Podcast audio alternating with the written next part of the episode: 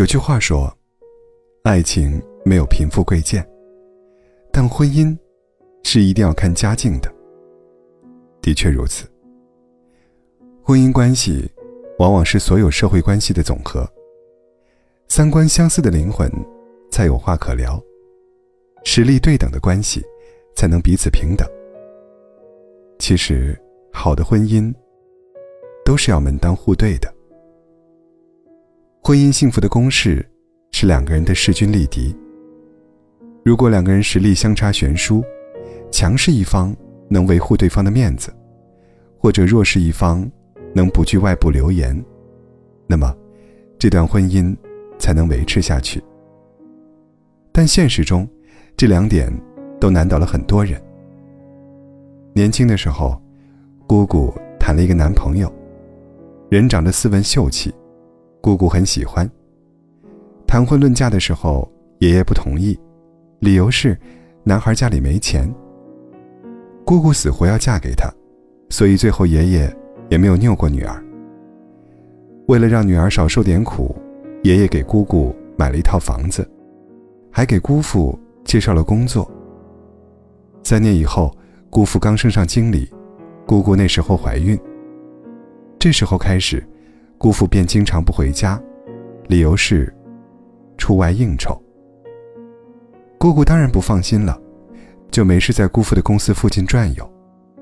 有一次，真的被他看到，他挽着别的女人走进酒店。姑姑气到晕厥，被人送到医院。孩子没了。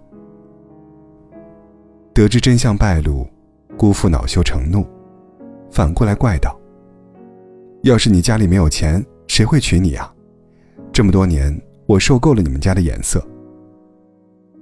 最后，姑姑后悔不已，毅然离了婚。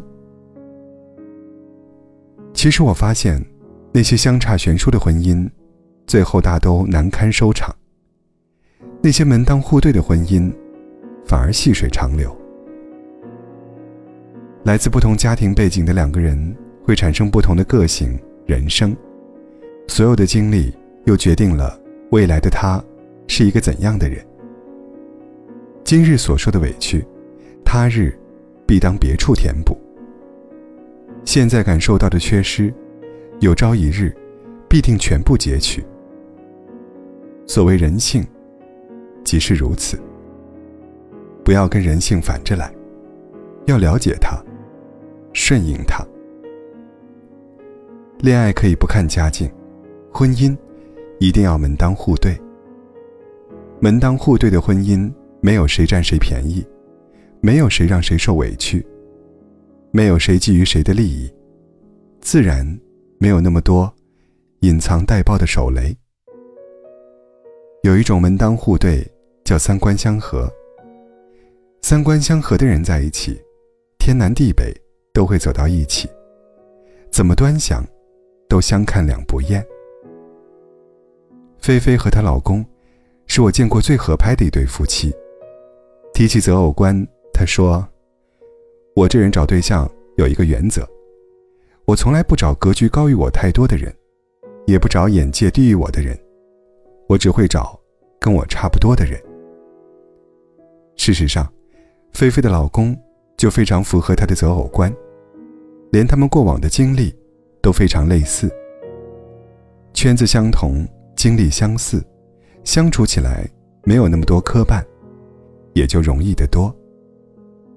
他们甚至都没有红过一次眼，吵过一次架。所谓门当户对，这不是要说两个人财力相当，而是正因相当的家境，对事物的看法，看待世界的眼光，才会一致。不必讨好，无需取悦。你懂我的欲言又止，我懂你的言外之意。这样的感情，是真正的稀有、珍贵。成年人的婚姻，无非找一个相处舒服的人，和感觉舒服的人在一起，相处才会自在惬意，生活才能幸福融洽。婚姻的门当户对。更是对两个人的保护。如若两个差距较大的人结合成最亲密的关系，有时候就是给了别人任意伤害你的理由。最近流行的一句话是：“好的婚姻过命，坏的婚姻要命。”选择伴侣是一生很重要的事情，不仅要擦亮眼睛，还要验证人品。除此之外，还需要两个人步伐一致，三观相合，共同成长。《简爱》当中写过：“爱是一场博弈，必须保持永远与对方不分伯仲，势均力敌，才能长此以往的相依相惜。”因为，过强的对手让人疲惫，太弱的对手令人厌倦。愿你能找到一个合适的对手，切磋余生。婚姻不易，愿你我擦亮眼睛，觅得良人，共度一生。